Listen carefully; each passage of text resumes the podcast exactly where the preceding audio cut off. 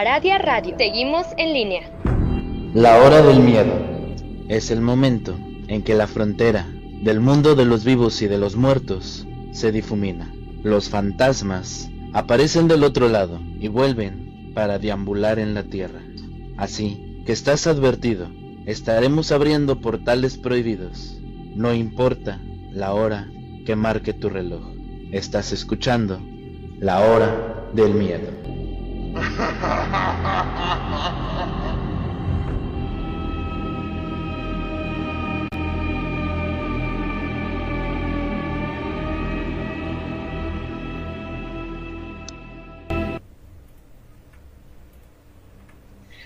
¿qué tal amigos? Muy buenas noches. Sean todos bienvenidos una vez más a este su programa, La Hora del Miedo. En locución me presento, yo soy Luna Blackstone y junto al maestro e historiador Rob Gray estamos transmitiendo completamente en vivo a través de Radio Radio, su radio paranormal, de nuestro canal en YouTube, La Hora del Miedo, a través de frecuencia alterna de Arizona y de la página www.2aradiaradio.es.tl. Estamos en fechas sagradas para el mundo del ocultismo y esta noche no nos podemos quedar atrás. Por eso es que hoy hablaremos del famoso Día de Muertos. Y para eso tenemos como siempre a nuestro historiador consentido, Rob Gray. Bienvenido maestro, ¿cómo se encuentra? Muy bien, muchas gracias, muchas gracias por acompañarnos en esta noche, una vez más en la hora del miedo. Así es. Les recordamos, por cierto, que este programa está bajo la producción de Mauricio Mendoza. Recuerden que nos pueden encontrar en redes sociales, en nuestros perfiles personales de Facebook, como Robert Gray o como Luna Blackstone, en YouTube como La Hora del Miedo, de igual manera en TikTok como La Hora del Miedo o como Luna Blackstone. Pero si lo que buscan es aprender mucho más sobre el mundo del ocultismo, los invitamos a que se unan a la Academia Tsuki. Nos pueden encontrar en Facebook o también tenemos un grupo de WhatsApp en donde impartimos temas muy interesantes sobre magia, rituales, hechizos, etc. Después de todos los anuncios, damos paso a la historia de esta noche, el Día de los Muertos. Adelante, maestro, por favor. Como nosotros ya sabemos, el Día de los Muertos se celebra cada primero y segundo de noviembre. Es una tradición muy antigua, muy antigua. Incluso hay quienes aseguran que esta tradición se acostumbra y se remonta a épocas anteriores a la llegada de los españoles. Es una tradición que continúa en diferentes regiones del país. Existen creencias que no es una sola forma de celebrar cada una de estas, sino que en ciertos lugares tienen diferentes formas desde el propio lugar. En algunas regiones se celebra desde el primero y el segundo de noviembre. Esto estando en el Calposanto, en el cementerio acompañado a los difuntos, y en otras regiones se espera la llegada de los difuntos. Exactamente en la casa donde vivieron, en la casa de la familia, en donde se les recuerda, en donde se les preparan ofrendas generosas. Así se denomina una ofrenda. Para los que no sean de México y, no tengan arraigado qué es una ofrenda, una ofrenda es precisamente ese altar a los muertos que se le da. Ellos tienen una especie de regalo para aquellos que vienen desde muy lejos, desde el más allá, para que puedan disfrutar que hoy aquellas cosas les fueron insignificativas en vida. Normalmente, esto es muy común. Prácticamente en todo el país se acostumbra a poner comida, se acostumbra a poner la fotografía de la persona o un objeto que fuera querido, algo que fuera lo más significativo para la persona, ya sea la ropa, el sombrero, algo que fuera arraigado a él como su pistola, la misma fotografía que hemos puesto. En diferentes creencias, diferentes prácticas, el hecho es que la diferencia de muchas celebraciones del mundo es donde esta fiesta, tal y como es, es significado interior o simplemente una tradición en México es una creencia viva, inclusive en pleno siglo XXI. A pesar de todo lo que ha ocurrido en este país y todo lo que se ha vivido, la creencia, el Día de los Muertos, es la práctica de la celebración, sigue vigente, pero hay muchas variantes. Para seres extraños, sucesos inexplicables, historias diferentes, podemos decir que está el pueblo zapoteco. Ahí es una tradición asombrosa. Ahí se le conoce como el Santo Sandú. Esta en la religión del itismo de Tenhuactepec, en la cintura de México. Es una región de Oaxaca, pero también hay otra región en la Huasteca que se conoce como Santolo o Santo de la religión del agua. Esta derivación lingüística en forma de pronunciarlo viene del Día de Todos los Santos, que coincide con la idea que vienen los muertos. Pero el sandú es diferente. Se comienza a preparar desde nueve días antes. Las personas se reúnen en diferentes casas, un día en la casa de un pariente, otro día en la casa de otro pariente, y así sucesivamente.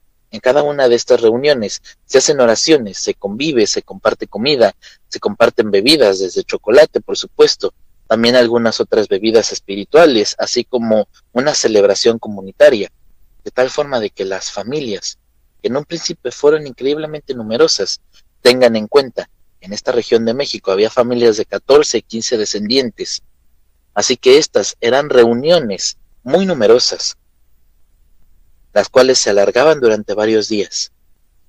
Llegando el momento se montaba la ofrenda. Aquella ofrenda se ponía y se podía hacer de dos formas. Una, que era especialmente eh, en un dicho zapoteco, especialmente una especie de arco que se hace hacia el interior de la casa. Este arco, hecho con hojas de plátano, con diferentes flores, también con una estructura de madera, representa la entrada al mundo de los muertos. Era la puerta de llegada y ahí mismo es donde se colocan todas las cosas de la ofrenda. El regalo es un regalo de bienvenida. Este tiene la función de evitar que entraran a la casa otros tipos de espíritus que no eran invitados. Solamente aquellos espíritus que iban a visitar la casa podían entrar por este por este arco hecho por los zapotecos. Muchos podían espíritus podían estar ahí, pepenando cosas. Si no llegaban, ya estaban puestos para aquellos que estaban en la puerta. En este escenario se colocan unas cosas muy ricas que se preparan el mismo día. Normalmente esta ofrenda se tiene que preparar todo lo que es para aquellos eh, muertos invitados. Y de acuerdo con el pueblo zapoteco, se prepara en la mañana ese día muy temprano.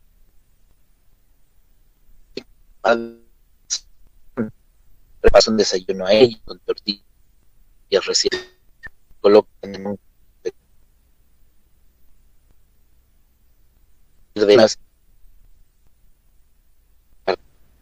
algo muy peculiar de la región trajo algunas ayudas era una comida que también era muy regional un jarrón de café con canela era una bebida que también es bastante conocida por allá, y esperaban que llegara la día del, show, el yoyo, que es el viento de los muertos, el viento viejo, aquel se comienza a sentir en algún momento en la mañana del día primero, y es anuncio de que ya vienen llegando, de que están por ahí muy cerca.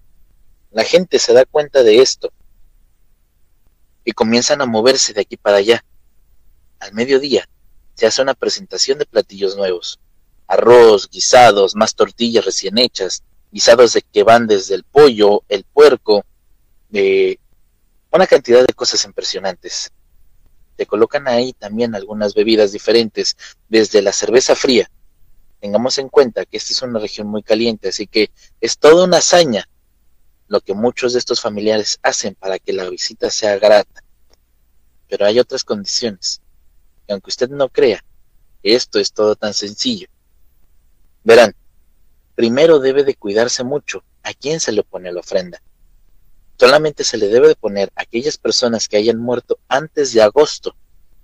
Se tiene una razón de ser y se cree que esto es por lo menos una idea antigua que tienen los viajeros, es decir, los muertos, tardarán tres meses en llegar al reino de los muertos, a lo que se le llamaba el paraíso.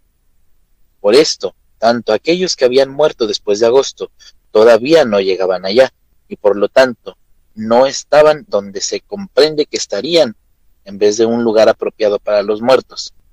Así que hacerlos venir antes de tiempo interrumpía su viaje y se quedarían ahí. Ese era el riesgo, por eso había que cuidar mucho, pero bastante, lo que se hiciera.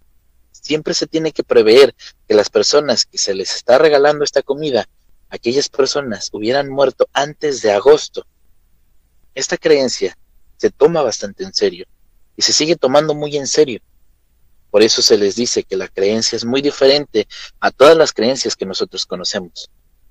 Por ejemplo, en el norte de Europa, donde se celebran ciertas cosas, como es el, en el campo lo, que se le conoce como el Halloween, es un juego que la gente se disfraza, grita, eh, tiene fiestas, simplemente es un juego. Aquí en esta región no.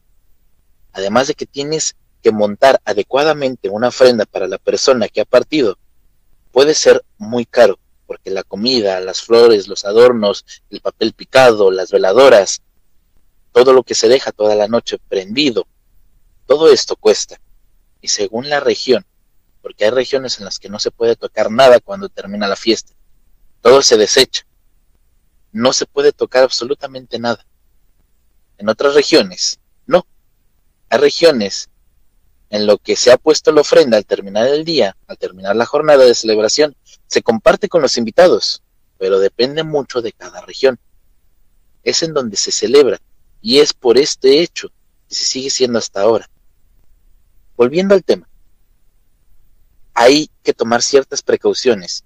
No se pueden tomar muchas cosas a la ligera. Es más que nada que no se puede tomar a la ligera el hecho de que si te descuidas en algo que puede provocar el enojo de estos eh, seres que se quedan ahí, la historia es muy interesante.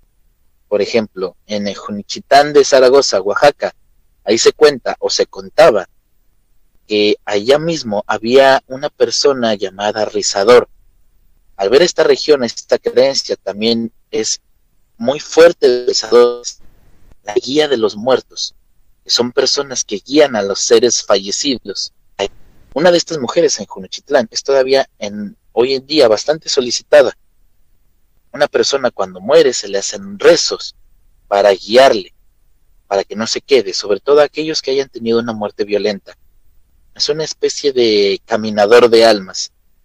Es una creencia muy sofisticada, muy compleja, y todo implica porque además se tiene que rezar algunas partes en latín algunos de estos rezos y es una idea muy profunda de su práctica. Normalmente cuando alguien fallece por causas naturales, bueno, se hace el rezo, llegan las mujeres que lloran, las, eh, las lloronas se les conoce, personas que se contratan para acompañar al, llanto del muerto y que no haya problemas. La rezadora, por lo tanto, es una persona que cuando una persona muere violentamente, no se le ha dado la sepultura correcta, hay que traer un rizador, una guía para que levante al muerto del lugar donde ha quedado y lo pueda caminar a través de sus oraciones, llevarlo al más allá. Y aunque esto puede sonar increíble, hay una práctica muy antigua, que era la práctica de dar luz. Esta práctica es a través de estas oraciones, de sonidos. La guía es muy parecida a la creencia. El hecho es de que estas mujeres practican durante la historia que un día va caminando a la noche, después de hacer este trabajo, después de, haber eh, caminado a un espíritu, ella iba caminando por la calle y la voz de un hombre que le está hablando le empieza a, decir que siga haciendo la misa. Pero esta misa es muy extraña, muy bonita, ya que los rezadores no solamente te rezan en latín, sino también te rezan en zapoteco. Quiere decir que cuando alguien ha sido dejado por ahí, digamos, eh, muerto porque lo atropellaron y no quisieron ah, saber nada de él, él puede regresar a la casa. Así que en, la ofrenda, en el altar de los muertos, a veces se le, se le pone algo que aquellos espíritus pidan, les piden para que puedan permanecer a gusto. Este espíritu, por ejemplo, les pidió que dejaran una jarra de agua, porque tenía mucha sed. Los muertos deben de beber agua. Esta mujer percibe claramente que además es bastante sensitiva, percibe a detalle a otro hombre. Aquella voz le revela el nombre y a la mañana siguiente la rizadora regresa al lugar y efectivamente ahí hay una jarra de agua de tamarindo que estaban esperando para, para aquel hombre. Después pregunta en dónde está ubicado, dónde es que, que se encuentra, se puede encontrar el cuerpo. Y es ahí cuando gracias a la rizadora encuentran a aquella persona que de por sí ya había estado desaparecida y le dan un, entierro apropiado. Los familiares de la persona ya tenían más de tres meses sin saber de, de aquel hombre, sin saber de su muerto. No lo habían encontrado, sino después, fue mucho después que gracias a esta persona encontraron aquel hombre. Y es así como en esta región se sigue hablando y se sigue utilizando este tipo de rituales muy diferentes a los que conocemos normalmente el Día de los Muertos. Pues ahí está la historia del Día de los Muertos. Realmente es una tradición bastante grande que algunas personas pues llegan a o que tienen la tradición de celebrar, otros sin embargo pues eh, no, no lo celebramos, pero de todas maneras es muy bonito el altar, es muy bonito todo el significado, todas las ofrendas. Y como usted nos cuenta, maestro, realmente es que hay que tener cuidado también con este tipo de altares. Sí, sobre todo porque, pues como les dije antes, a veces depende mucho de la región y otras veces depende de todo lo que se le pueda poner y de la región en donde estás para que puedas mantener viva aquella tradición. A veces no sabemos nosotros sobre las tradiciones que están haciéndose. Sin embargo, en estas tradiciones muchas veces nada más las seguimos por seguirlas, pero no conocemos a fondo las historias de estas tradiciones. En otros lugares son muy diferentes, inclusive en países que aparte que celebran el Día de los Muertos, lo hacen de una buena manera. Después dejan de seguir manteniendo esta tradición porque creen que solo es eso, un juego una tradición, y no saben la historia que hay detrás de ello. Así es, exactamente. Creo que es algo así. Bueno, yo lo veo de esta manera. Hay personas que solamente lo siguen por tradición, pero no saben el significado, como algunas que saben que en diciembre o noviembre ya pueden o tienen que poner el arbolito de Navidad, pero sin saber realmente el significado. Creo que hay muchas personas que saben, ah, en noviembre tenemos que poner nuestro altar, pero o creen que solamente pues es poner la foto del difunto, ponerle algunas ofrendas, algunos alimentos y ya, y sin embargo es que todo esto tiene una simbología muchísimo más allá, maestro. Sí, sobre todo porque no solamente es las ofrendas, como hablamos el otro día eh, en el programa del, del Mictlán. Muchos teníamos una vaga idea de lo que era el viaje en el Mictlán. A veces pues nos, nos interesamos un poquito sobre estas tradiciones que tenían eh, los aztecas, los, las personas que vivían en estas regiones pero no sabemos, sobre todo, por ejemplo, en ese programa, qué tenía que hacer uno o cómo se le daba a aquellas personas ayuda para que pudieran llegar a, trascender a la siguiente vida. Y lo mismo pasa actualmente. Sabemos que se celebra el Día de Muertos en México o en toda la parte de Latinoamérica, pero no se sabe el por qué, ni por qué se pone una ofrenda, ni qué significa cada ofrenda, ni qué se le debe de poner o por qué las cosas, solamente porque lo aprendimos de nuestra abuelita. Ya lo ponemos, sin saber a veces el contexto histórico que hay detrás de todo esto. Así es. Tengo una pregunta bastante interesante aquí en el chat, en donde dicen, por tradición, nosotros, bueno, en, en, la casa de esta persona, dice, por tradición, cuando terminamos de hacer la ofrenda, nos comemos los alimentos. ¿Esto eh, perjudica o no pasa nada, maestro? Se dice en algunas regiones de México que no pasa nada, que realmente es para compartir eh, la presencia de tus, eh, de tus invitados, de aquellas personas que trascendieron y ahora están contigo.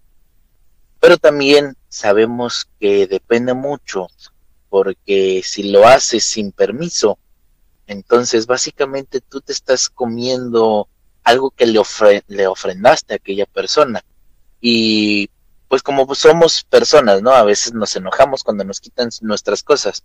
Ahora imagínate un muerto si le quitas sus cosas que no tienen todo el año, porque todo este tipo de cosas se dice en creencia que no lo tienen en donde ellos viven, en donde ellos trascendieron.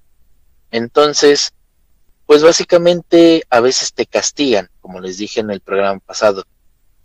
Ellos no les gusta que toquen sus cosas porque son suyas y muchas veces te pueden castigar de una o de otra manera o inclusive pues los puedes llegar a acompañar. Así es. Yo tengo entendido que es eh, más o menos como en los altares a nuestras deidades, en los cuales pues una ofrenda es literalmente eso, o sea, una ofrenda y no tiene por qué ser tocado. Eh, tengo también entendido que si las personas consumen los alimentos de estas ofrendas pueden llegar a enfermar bastante fuerte, puesto que ya la energía eh, pues es no energía muerta, vaya, pero pues como son dedicados a los muertos eh, y al consumir este tipo de alimentos, sí, como dice usted, pueden llegar a enfermar bastante fuerte e incluso ya en casos más fuertes, pues llegar a, a fallecer. Eso es lo que yo tengo entendido, maestro. Sí, por eso a veces es esa creencia, pero por ejemplo, si su familia tiene aquella tradición desde hace muchos años. Sus, muertos también tienen esa misma tradición y es a lo que se, se lleva. Están acostumbrados a hacerlo. Por eso es que se puede hacer porque los mismos muertos saben que es una tradición compartir sus ofrendas con sus seres vivos para que puedan mantenerse unidos. Mire, maestro, nos comentan que por eso dice, con razón, por eso a veces nos enfermamos. Bueno, pues ahí, ahí está la respuesta, ¿no? Este, puede, ser, puede ser uno de los casos, por eso se enferman.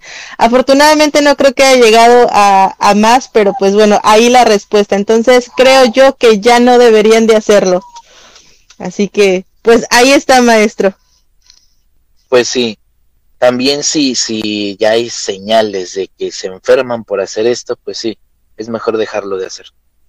Sí, digo, puede ser el caso de que eh, la comida a lo mejor, pues usted sabe, ¿no? Al paso de los días se puede llegar a presentar que se descomponga la comida o bien puede ser que, que, pues sí, está cargada energética, eh, la energía es mucha que a veces al consumirlo pues no nos hace bien a nuestro cuerpo. Entonces creo yo que es mejor ponerles unas ofrendas que sean solamente dedicadas a, a ellos y punto. Otra pregunta que nos hacen es, ¿qué se hace después con las ofrendas? ¿En dónde ponerlas si no podemos consumirlas? Depende mucho también de lo que nos hayan enseñado nosotros pero muchas veces este tipo de ofrendas las tienes que regresar a la tierra. Eh, según lo que son las tradiciones eh, aztecas y mexicas, zapotecas, es que el muerto para trascender tiene que ser ofrendado al dios de la tierra precisamente. Es ahí donde nace el enterrar a nuestros muertos. Tienes que ser regresado a la tierra para que éste separe tu alma de tu cuerpo y puedas empezar tu viaje al Mictlán. Lo mismo se hace con este tipo de ofrendas, las tienes que regresar a la tierra para que el dios de la tierra de, de los mexicas pueda separar lo que es lo físico de lo espiritual y se los pueda regresar a ellos. Perfecto, excelente respuesta, maestro. Creo que es una de las, de las, es una pregunta bastante buena. ¿Qué hacemos con las ofrendas, no? Y sí, yo también tenía entendido que en este caso, pues se regresan a, la tierra, que incluso me parece es el 3 de, el 3 de noviembre se tiene que despedir a los muertos y con ellos, pues sus ofrendas para que se las lleven, por, por así decirlo, con ellos y pues se vayan contentos. Vamos a ir a un corte comercial y regresando seguiremos hablando sobre este importante tema, el Día de los Muertos, sus ofrendas y todos los secretos que esto oculta. Así que no se mueva de su asiento que regresamos a este su programa, La Hora del Miedo.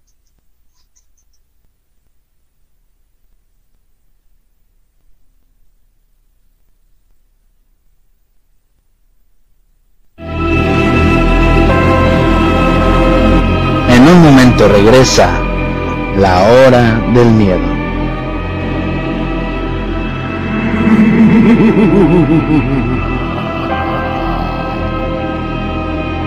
El machismo, la misoginia y los estereotipos sexistas provocan que miles de niñas y mujeres sean víctimas de violencias.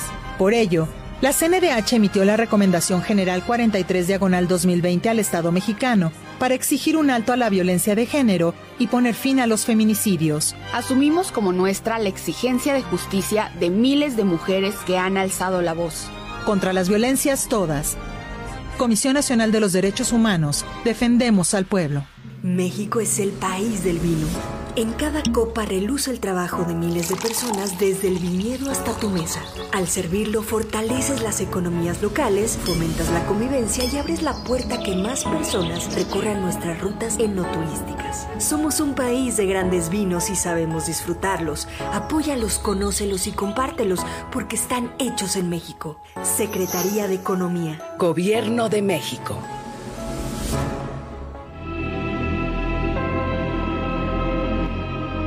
Ya regresa la hora del miedo.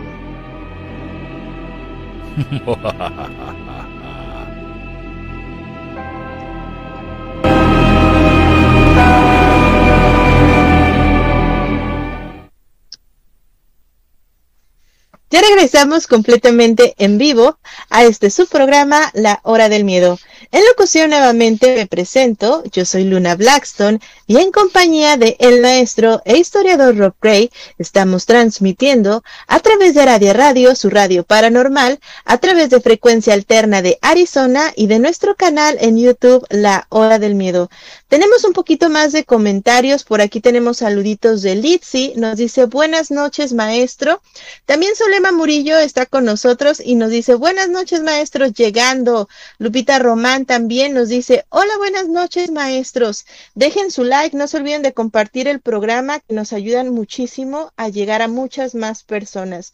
También tenemos por acá eh, saluditos a Norma González y a Laura Cuevas, que también están aquí con nosotros escuchándonos.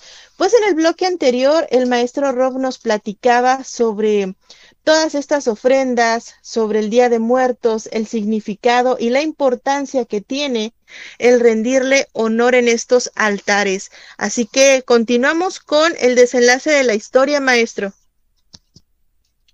Pues más que nada que desenlace, son diferentes tipos de historias que se cuentan de lo que ya les acababa de platicar.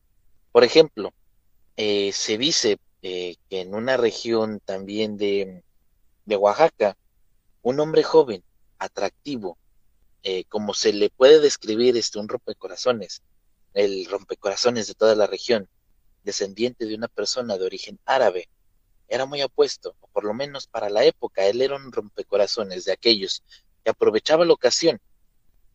Y era bien sabido que aquel caballero, a sus veintitantos años, había dejado una larga fila de hijos por todas partes. Él tenía amores en cada rincón.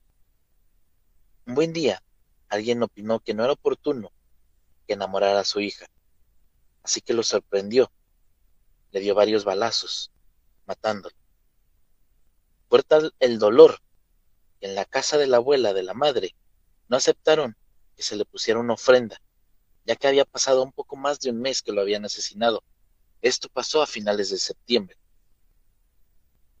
El hecho es de que la abuela y la madre montaron la ofrenda, le pusieron una foto, una enorme foto, con su sombrero. El mejor momento de ahí también le dejaron muchas cosas que le gustaban, el tipo de cigarros que fumaba, el aguardiente que le gustaba, la bebida que le gustaba, comidas de la abuela. La madre se puso desde muy temprano ese día a preparar gran cantidad de comida. Ellas hacían la ofrenda en la escalera, es decir, ponían siete peldaños que se representaban diferentes tipos de cosas. Es ahí que colocaban todo. Ellos no hacían ningún tipo de beagle, sino que hacían este tipo de escalera. El hecho es que se ponen varias fotos hasta el punto que no se no se puede poner ninguna otra foto en la casa. La hermana pone la ofrenda para los demás parientes, pero estas, esta que les platico, era solamente para él. Cuando pasa por ahí la rezadora de la comunidad, le dice, después de saludarles, que aquel día aquel hombre les enviaba un saludo pero que cometían un error, que no lo hicieran así, que él, ella tenía que ir a rezarle unos nueve rezos. Ella dice que ellos no creen en eso, así que no lo harán. El hecho es que la rezadora se encuentra en el lugar, pero las mujeres siguen con esto, están en el dolor, que no quieren dejar de celebrarlo. Cuando pasa por ahí otra señora que era muy conocedora de la maestría rural, les dicen, oiga, nosotros opinamos que no es bueno que pongan ustedes su altar. La madre le dice que por qué no. Les vuelven a invitar que no lo hagan. Allá en estas comunidades donde la creencia es más fuerte, dicen esto, que incluso puede ser hasta peligroso que lo hagan. El hecho es que las mujeres no hacen no ponen atención, hacen caso omiso y ponen aquella ofrenda. Le hacen los rezos ellas solas conforme van pasando los días, se van integrando más familiares, van haciendo esto más grande, más y más. Cuando llega el día 31 se hace el convivio más grande. Llega el día primero, se hace todavía más grande. Y para el día 2, cuando van a levantar la ofrenda, bueno, hay lágrimas, llanto, hay una banda tocando, traen una banda de música para tocar, recogen todo, ya se disponen eh, a tener las cosas y algo comienza a ponerse muy feo, tal como les dijo la rezadora, tal como les dijo aquella profesora, cuando les dijeron, no lo hagas por una sencilla razón. Y a partir de este momento, en la casa, se comenzaron a escuchar golpes, portazos, lamentos, le hablaban a la abuela. Esta estaba sentada como siempre con sus carpetas de tejidos, sus cosas, así que de pronto empezó a escuchar la voz de aquel nieto muerto, hablándole, reclamándole. La voz no era agradable. Después la madre comenzó a escucharlo, pero esta vez la voz era más terrible. La muerte no había sido fácil, no había sido rápida, había sido una venganza, había sido por ira. Lo habían matado con mucha ira. Y de pronto, a mitad de la noche, las dos mujeres, porque además el papá también estaba muerto, también lo habían matado a machetazos en un pueblo donde había llegado borracho. Solo estaban ellas dos, y a mitad de la noche, de pronto, despertaba una para darse cuenta que la otra también estaban despiertas y que los estaban espantando. Más porque había algo merodeando por ahí.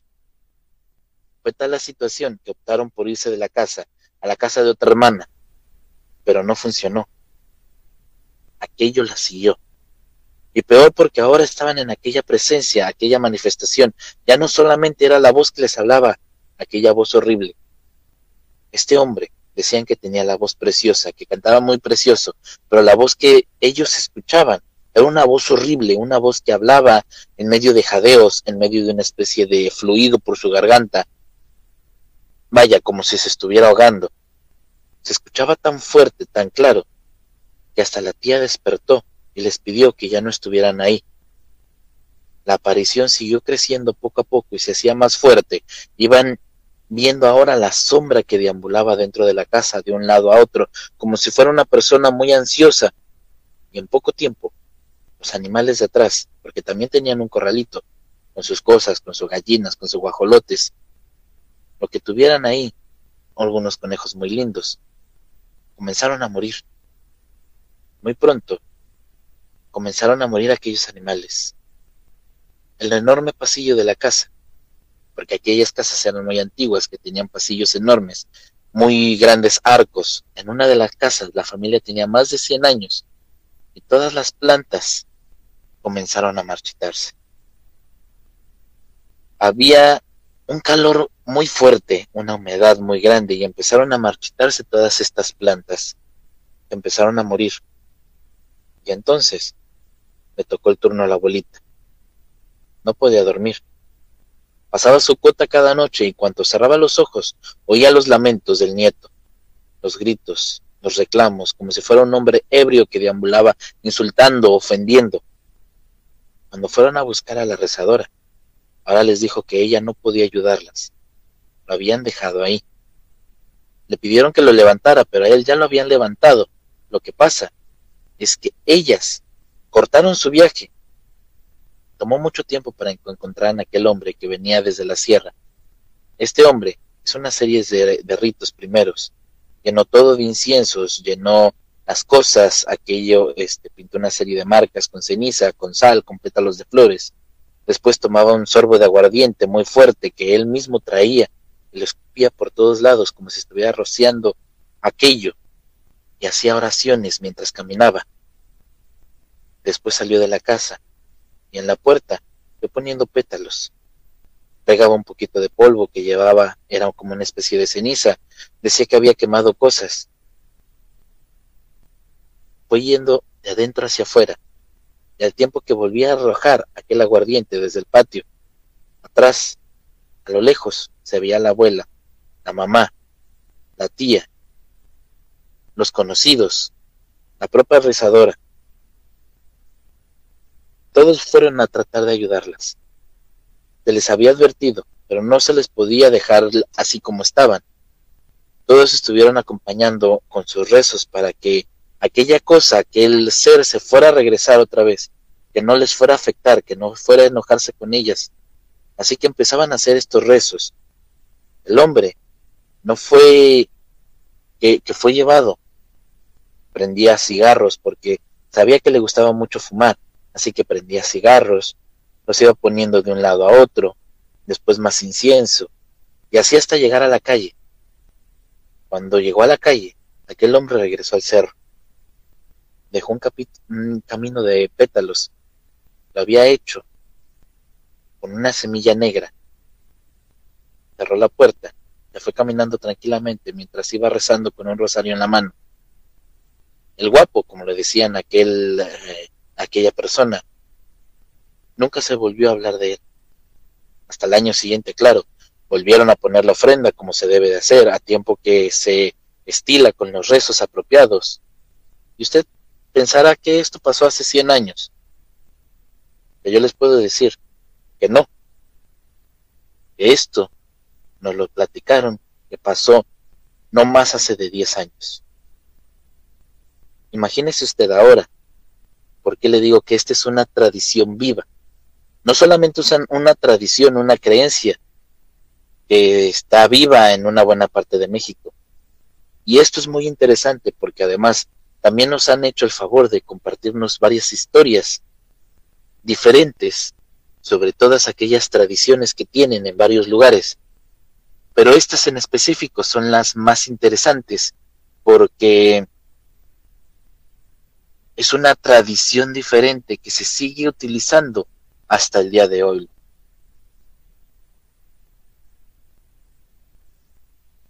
Interesante historia la que nos cuenta esta noche el maestro Rob. Eh, me hace pensar mucho en lo que en alguna ocasión escuché acá, bueno, no exactamente en el lugar en donde vivo, pero de unas personas que son muy cercanas. Resulta que eh, estábamos justamente hablando de los altares del Día de Muertos y estas personas se asustaron muchísimo porque dijeron que, que ni las calaveras, estas calaveritas de azúcar, ni el altar del Día de Muertos era bueno. Entonces a mí se me ocurrió preguntar el, el por qué ellos sentían que no era bueno, que qué era lo que pasaba o por qué me decían eso. Y me contaron que tradicionalmente eh, del lugar en donde ellos son, o a lo mejor incluso de la religión o, o de las creencias que ellos tienen, no se hablaba de eso, ni se ponía altares, ni podían tener ningún tipo de imágenes que representara a la muerte, puesto que incluso en estos días el significado de esas imágenes y que ellos podían llegar a traer la muerte a sus casas, la muerte de uno de sus familiares a sus casas. Entonces, por eso cuando veían algún símbolo así o, o una de esos mejor preferían como que hacer de la vista gorda y hacer así como que se estaban limpiando de energía porque no querían ver nada de eso. No sé si tenga relación con la historia que nos acaba de contar, pero a mí este, me quedó como que muy grabada esa historia, maestro. No creo que tenga mucha relación porque este es unas eh, cosas que pasan dependiendo de el altar de los muertos y del día de los muertos, cosa que no se celebra muy bien, eh, sobre todo al norte de lo que es el continente americano. Ellos celebran otro tipo de cosas que son traídas más que nada desde Inglaterra, pero también los indios americanos eh, tenían sus propios rituales para lo que es la muerte. Sin embargo, no se conoce muy exactamente cómo es que consideran la muerte ellos. Si puede ser también lo que se le llama una mm, transición a otro tipo de plano porque manejan mucho lo espiritual, más que de la muerte, manejan la vida después de la muerte. Sí, fíjate que de hecho, Rob, este, los nativos de por acá no hacen sus altares al día de la muerte, pero ellos sí lo representan y sí ponen ofrendas, las ponen, este, a naturaleza, hacen como si fuese un altarcito, pero esto es en la naturaleza y le rinden honor a un dios de la muerte para, pues para rendirle también honor y esto también se me queda muy grabado, de las personas de las cuales yo te estoy hablando, que pues eh, son, me parece que son de Pakistán o de, de algún lugar de por ahí, exactamente no recuerdo, pero ellos sí hacían como que no, no, no, eso es muy malo porque llamamos a la muerte. Bueno, por lo menos esa tradición me, me contaron ellos. Tenemos preguntitas en nuestro canal de YouTube. Uh, Lupita Román nos dice, en el pueblo al regresar de nos estaban esperando las tías para regalarnos la comida de la mesa. Ya de antaño en la familia. Eso es lo que nos comenta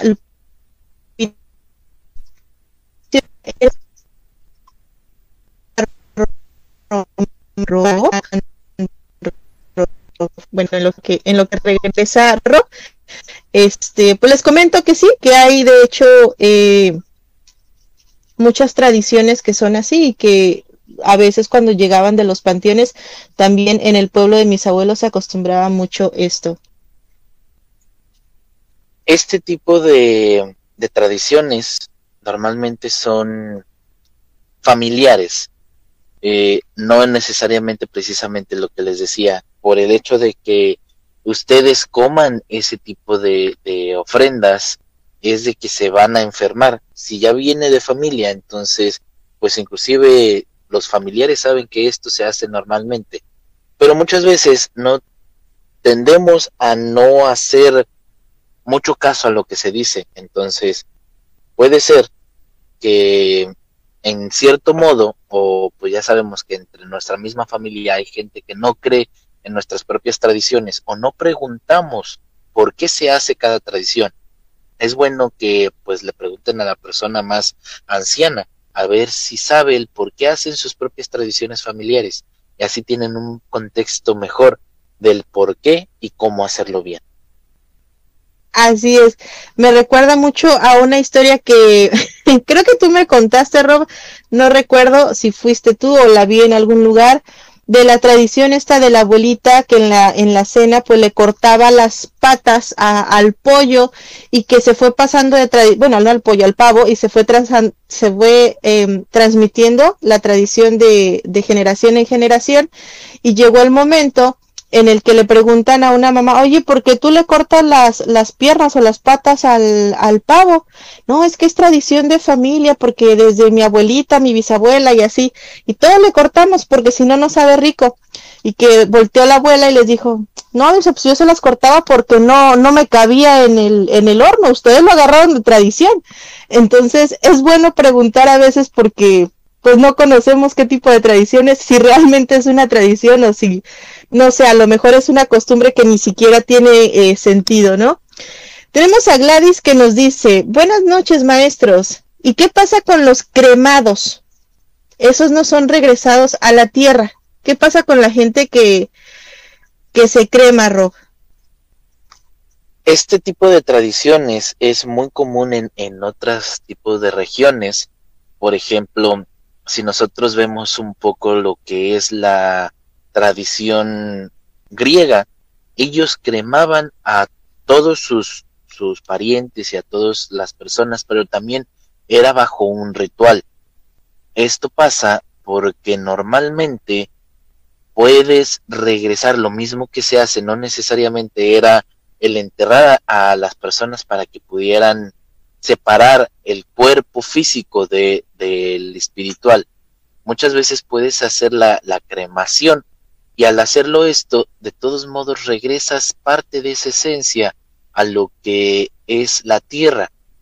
Muchas veces, muchos pues se quedan con aquellas cenizas, pero recordemos que no todas las cosas se hacen ceniza. Y también tiene que ver mucho, como les digo, las tradiciones. Los griegos le tenían mucho miedo a los zombies porque ellos tenían un hechizo que podías revivir a tu propio muerto. Lógicamente, con el paso de los días, pues se iba torciendo todo hasta que el mismo zombie se iba contra ti. Se dejó de hacer y para evitar que otros pudieran hacer eso con tu ser querido, prefirieron hacer su ritual de cremación y en él también poner las ofrendas para el, para el barquero y por eso es que se hacen diferente tipo de tradiciones dependiendo del lugar donde estés para la transición de la muerte. Fíjate qué interesante esto que nos comentas. Eso sí es algo que yo no sabía sobre, sobre los zombies. Está, está buenísimo. Tenemos a Manuel Ramírez que nos dice, maestro, ¿alguna vez cuando bajan los muertos a los altares se han quedado porque no saben cómo regresar? O no saben cómo hacerlo? No todos saben cómo hacerlo todos se quedan por alguna razón. Normalmente los espíritus que se quedan no es porque no saben cómo regresar, es porque se dan cuenta que no han terminado algo que querían hacer. O, en el peor de los casos, los agarran para poder hacer otro tipo de trabajos con espíritus y por eso es que no pueden regresar, no es que no sepan cómo regresar, sino que normalmente hay algo que los empieza a detener que no pueden regresar. Claro, de hecho comentábamos hace unos días que les estuve hablando sobre los altares en la Academia Tsuki, que muchas veces pasa eso, principalmente se les pone el camino de velas en los altares de muertos para alumbrar su entrada y salida a este plano. Y pues las, las flores de cempasúchil, que es eh, el olor que atrae a los muertos a nuestros altares. Sin embargo, desgraciadamente hay personas que utilizan em, en estos días utilizan los restos de los muertos para hacer cosas eh, pues bastante feas y digamos que anclan a estos muertos a la tierra para que trabajen para ellos. Digo, diferente tipo de prácticas, algunas eh, son buenas, otras pues lo hacen sin cuidado y hacen que este tipo pues de espíritus se queden y ronden ahí. Pero por lo regular, la mayoría de los espíritus regresan. Ahora, la otra que yo también sabía es que tienen eh, que no quieren ellos regresar, no es que no sepan, es que no quieren regresar porque quieren seguir viviendo, por así decirlo, y a veces eso lo que pasa es que los convierte con el paso del tiempo en espíritus obsesores, Rob. Precisamente es esto, que no dejamos que la gente se vaya. Eh, el simple hecho de seguirnos acordando de ellos hace que se anclen a nosotros. Y precisamente, como les digo, no es de que no recuerden cómo irse, sino que nosotros mismos no dejamos que sigan descansando. Por eso muchas veces se, se ha dicho, ¿no? Si realmente te importa aquella persona que murió, déjalo descansar, recordándolo, sí, es bueno recordar a aquella gente que amamos, pero no le sigas llorando porque muchas veces esa tristeza hace que se queden y ellos mismos no puedan descansar. Así es. No sé si, em, bueno, sabemos que es muy difícil la pérdida de un ser querido y que muchas veces no se puede superar, pero ¿tú crees que un altar que se les tenga todo el año influiría mucho en el que ellos no descansen o en el que ellos no puedan trascender, Rob? Sí, precisamente, pues es eso, que no los dejamos descansar a gusto porque tratamos de seguir atrayéndolos con este altar para que no se vayan. Queremos seguirles dando pues lo que les gusta, comida, eh, alcohol, cigarros en caso de que fumaran, y esto hace que ellos tampoco puedan descansar a gusto porque normalmente se dice que en estos días son cuando el velo entre el mundo de los vivos y de los muertos está más delgado todavía. Entonces, si lo estás tratando de atraer en un momento más difícil, pues muchas veces su energía empieza a corromperse y por el simple hecho de que tú los quieres atraer, terminan inclusive volviéndose otro tipo de cosas. Perfecto. En el caso de las personas que no les lloran, pero les rinden honor y los tienen o tienen una, una fotografía de ellos y constantemente les están poniendo pues incienso, velita, le dejan su, su agua, o sea, básicamente que tienen los los cuatro elementos de la vida, pero tienen una fotografía de ellos que no les lloran, pero siempre los están recordando y llegan y los saludan como si estuvieran vivos. ¿Esto también es malo, Rob, o no influye? También influye porque pues seguimos en lo mismo, no los dejas descansar. Pues ahí está el consejo de el maestro Rock. Para aquellas personas, digo, creo yo no es malo recordarlos, rendirle honor, pero sí estarlos tratando como si estuvieran vivos, pues influye mucho en el descanso de las personas. Estamos a punto de finalizar este programa, Rob, y no sé si te gustaría dar o comentarles alguna otra opinión que tengas acerca del Día de los Muertos? El Día de los Muertos es una tradición que dentro de todo se ha ido descomponiendo en lo que es el tiempo. Eh, los aztecas, los mexicas, los toltecas, todos los pueblos indígenas eh, fueron adaptándose al cristianismo y a lo que se le llamaba eh, la evangelización para poder mantener, seguir, eh, seguir vivas las tradiciones. Por ejemplo, eh, hoy día primero se dice que se celebra el Día de Todos los Santos porque este día es cuando regresan los espíritus de los niños y que el día 2, que es el Día de los Muertos, es cuando regresan los adultos. Pero algo que mucha o mucha gente no sabe o poca gente sabe es que el Día de Todos los Santos fue creado para que los celtas y los nórdicos dejaran de celebrar su festividad más grande que es Samaín. Y por esto el Papa Gregorio IV mandó a quitar esta tradición haciendo el Día de Todos los Santos. Hay un poquito que enterarnos de dónde sale cada cosa Actualmente, inclusive los altares de Día de Muertos no solamente es completamente mexicano, existen algunas cosas que fueron adaptando de otras regiones y otras religiones y no sabemos muy bien cómo o por qué llegaron ahí. Hay que saber un poco más sobre nuestras tradiciones y de nuestra historia, porque recuerden, la verdad está allá afuera. Así es. Me encanta este final. Honestamente es que deberíamos todos de investigar un poquito más lo que se nos cuenta. Pues chicos, eh, antes de despedirnos, les quiero recordar que nos sigan en nuestras redes sociales todos los sábados si quieren pasar un momento bastante chusco, agradable. Los esperamos en Historias del Más Acá.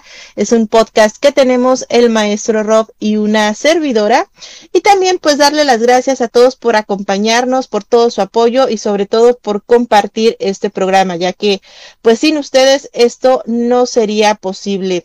Así que no me despido sin antes darle las gracias a todos ustedes nuevamente y los esperamos el siguiente martes en punto de las 10 de la noche, hora México, en otro episodio más de la hora del miedo.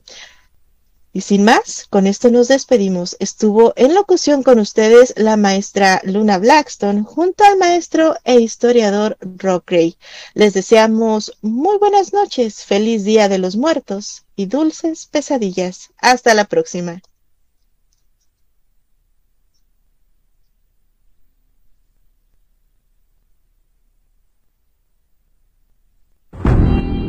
Este fue tu programa, La Hora del miedo. Los esperamos en la siguiente misión.